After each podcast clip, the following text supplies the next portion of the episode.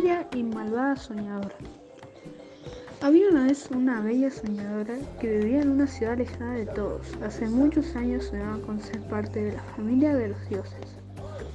Para así poder ser inmortal y no estar sola, pero los dioses sabían que Matilda no tenía buenos sentimientos, era malvada y ambiciosa y no le gustaba compartir.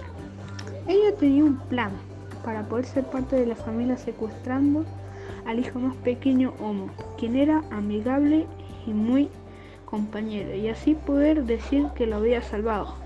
Pero esto, el padre de Homo es advertido por un buen hombre de la ciudad sobre el plan de aquella malvada.